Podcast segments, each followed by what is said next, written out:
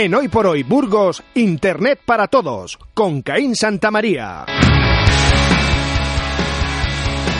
Efectivamente, Caín Santamaría, director de proyectos web de Innovanity, que está ya sentado en el estudio de la cadena Ser en Burgos después de unas vacaciones en las que esperamos que haya refrescado contenidos, haya dado al F5, como dice una compañera nuestra, y traiga cosas nuevas para su sección Internet para todos. Caín, ¿qué tal? Muy buenos días. Muy buenos días. Bueno, te hemos visto ayer en el periódico, en Diario de Burgos. Sí, Ayer salí, pero no salí yo solo, salimos mucha gente que hacemos autorretretes por el mundo. Entonces, bueno, eh, es eso, es un proyecto personal de los mm, varios que tengo por internet y ayer, pues, es como quien dice, aprovechando que llevo 10 años haciendo autorretretes, pues fue como el momento de la efeméride, ¿no? Del decir y el darle un poco de publicidad que no fuese solo en internet. Claro. Bueno, ya habíamos hablado en alguna otra ocasión y los oyentes que nos sigan todas las semanas dentro de la temporada en esta sección Internet para Todos, de que Caín es el inventor de autorretretes.org en principio, aunque creo que ahora habéis migrado, ¿no? sí, ahora a .com, porque bueno, ORG al final es un punto, como hablamos en otros programas, es un, es un tipo de extensión de dominio más orientado a lo que serían ONGs. Pues bueno, no es una ONG, eh, autorretretes, es una comunidad, entonces bueno, nos quedamos con el com para, para que hacerlo, para no para evitar eh, posibles confusiones. Bueno, hemos visto además en esa página que dedican a autorretrates.com pues, algunos, eh, claro, Burgos es una comunidad más bien pequeña ¿no? Eh, de mm. tuiteros y algunos sí que se conocen entre sí y muchos han participado en este proyecto de Caín y siguen participando porque Autorretrates no es una página que esté ya concluida ni mucho menos. Hay unas normas y cualquiera que quiera y este no hace falta estar en Instagram, por cierto, se puede hacer a través de, de cualquier otra red, ¿no? La cuestión es es, etiquetar, ¿no? Al final tú si haces un autorretrete, bueno, igual, igual no todo el mundo ha visto este, esta página del diario, entonces, bueno, igual lo voy a comentar un poquito. Que entren en la web también. También, pueden entrar también en la web del diario y pueden verlo. Eh, en principio, eh, un autorretrete es un autorretrato hecho sobre un espejo en un eh, servicio, baño público. Quiero decir, cuando digo público, el que puede ser un bar, un restaurante, un museo, un, un espacio en el que cualquiera pueda entrar a ese baño. Eso es, que no sea el baño de tu casa. Eso es, que no sea el baño de tu casa. Y siempre eh, haciendo la foto sobre el espejo. No es un selfie. Un selfie es eh, orientar la cámara hacia ti mismo, estirar el brazo o coger el palo de selfie y hacerte una foto. Aquí es hacer una foto sobre tu reflejo. Entonces, bueno, normalmente pues es el que si vas a cualquier sitio, eh, yo lo planteo como un como un eh, álbum de viajes, por así decirlo, ¿no? A los sitios a los que voy, eh, si voy a un bar, un restaurante, un museo y hago uso del baño, eh, pues bueno, ya que estoy, pues hago una foto del baño en sí, no del lugar en sí. Es como el que ficha, ¿no? En alguna otra red de estoy en tal sitio y soy el rey, el alcalde, el, intendente mayor. Es incluso eh, también en, en, Foursquare, una de estas redes de comunidades de, de, lo que sería de, de locales y demás Ahí también suelo hacer el check-in, o sea, el alta, y ya cuelgo el autorretrete. Mm. Entonces, al final, es básicamente el, un yo estuve aquí, pero en vez de hacerte la típica foto, hacértela en un sitio en el que, pues un poco eh, que inesperado, ¿no? Que será hacértelo en el baño del sitio al que vas a visitar. Claro, Caín. Y siempre, eh, y además con esto damos mucho la barrila a los oyentes, con el tema de la utilización de redes sociales y de etiquetar, de utilizar una etiqueta o un hashtag, por ejemplo, en Twitter, esto hay que hacerlo también en los autorretretes para que la gente se entere de que estamos haciendo eso y en esa modalidad y hay que etiquetar con autorretrete y quizá también identificar el sitio donde estás, ¿no? Sí, sí, más que nada porque, porque es la gracia también, porque lo más interesante de los autorretretes, por ejemplo, es el que puedas eh, coincidir o que puedas ver cuando miras, por ejemplo, las fotos que alguien ha hecho en un lugar, lo miras en Foursquare o en alguna de estas redes sociales, el que puedas ver con cuánta gente has coincidido haciendo autorretretes en el mismo sitio.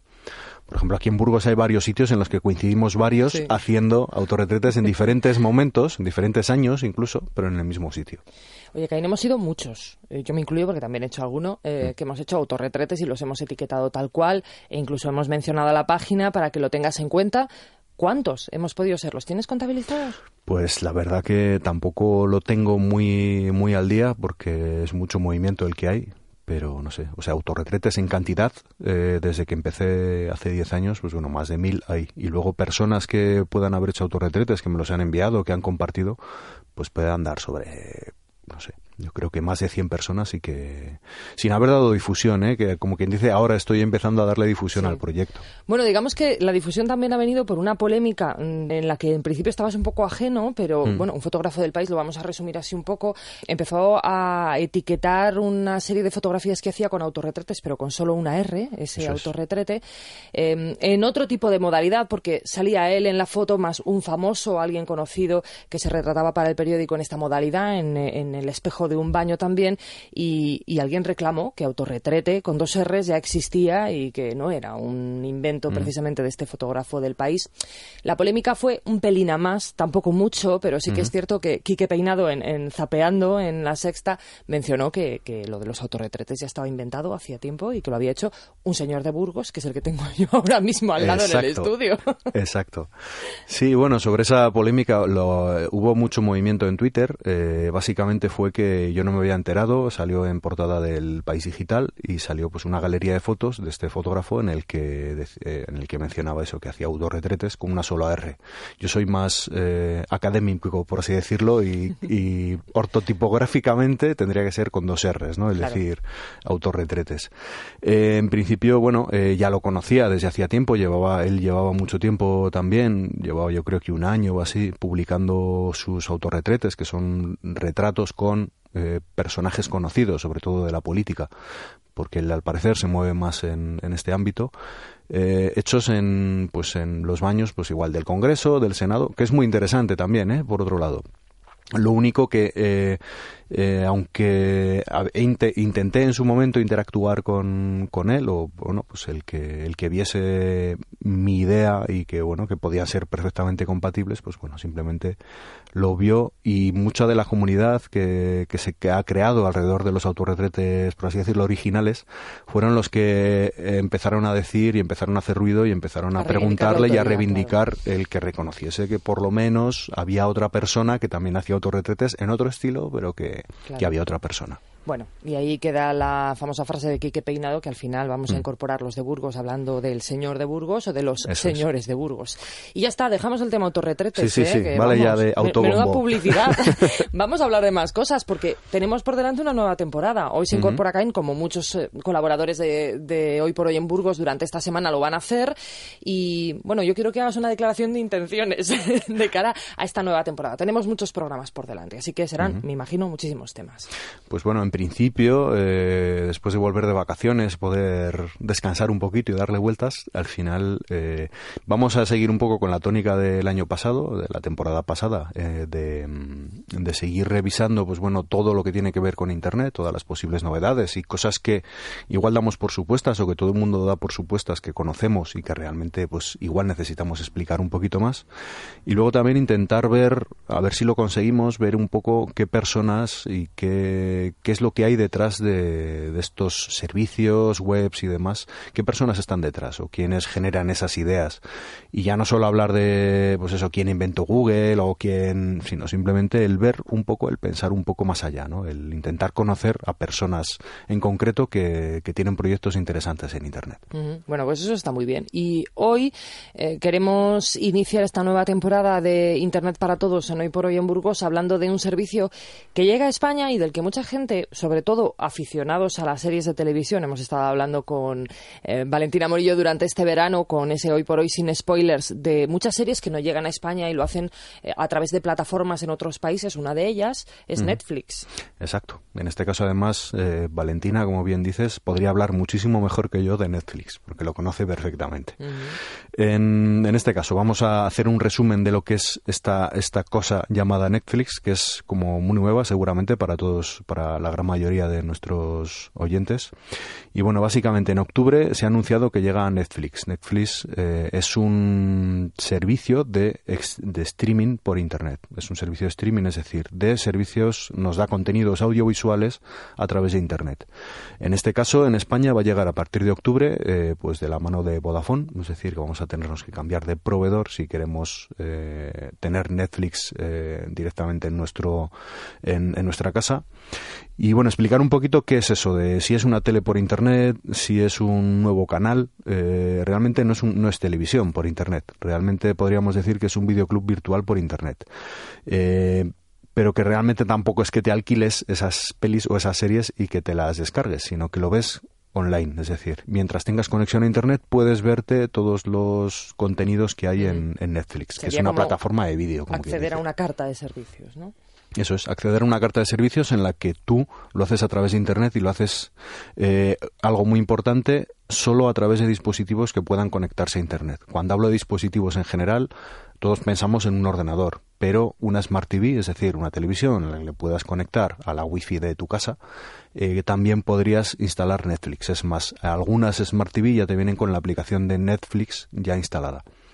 El que el que necesitas, bueno, aparte de la conexión a internet, es eso. Podrías también verlo a través de una de una tablet, podrías verlo incluso a través de tu teléfono y demás si entramos ahora mismo en la web de Netflix, nos aparece en español y, nos, y se define con tres frases, que es ver en tu Smart TV, consola, PC, Mac, móvil, tableta y más dispositivos.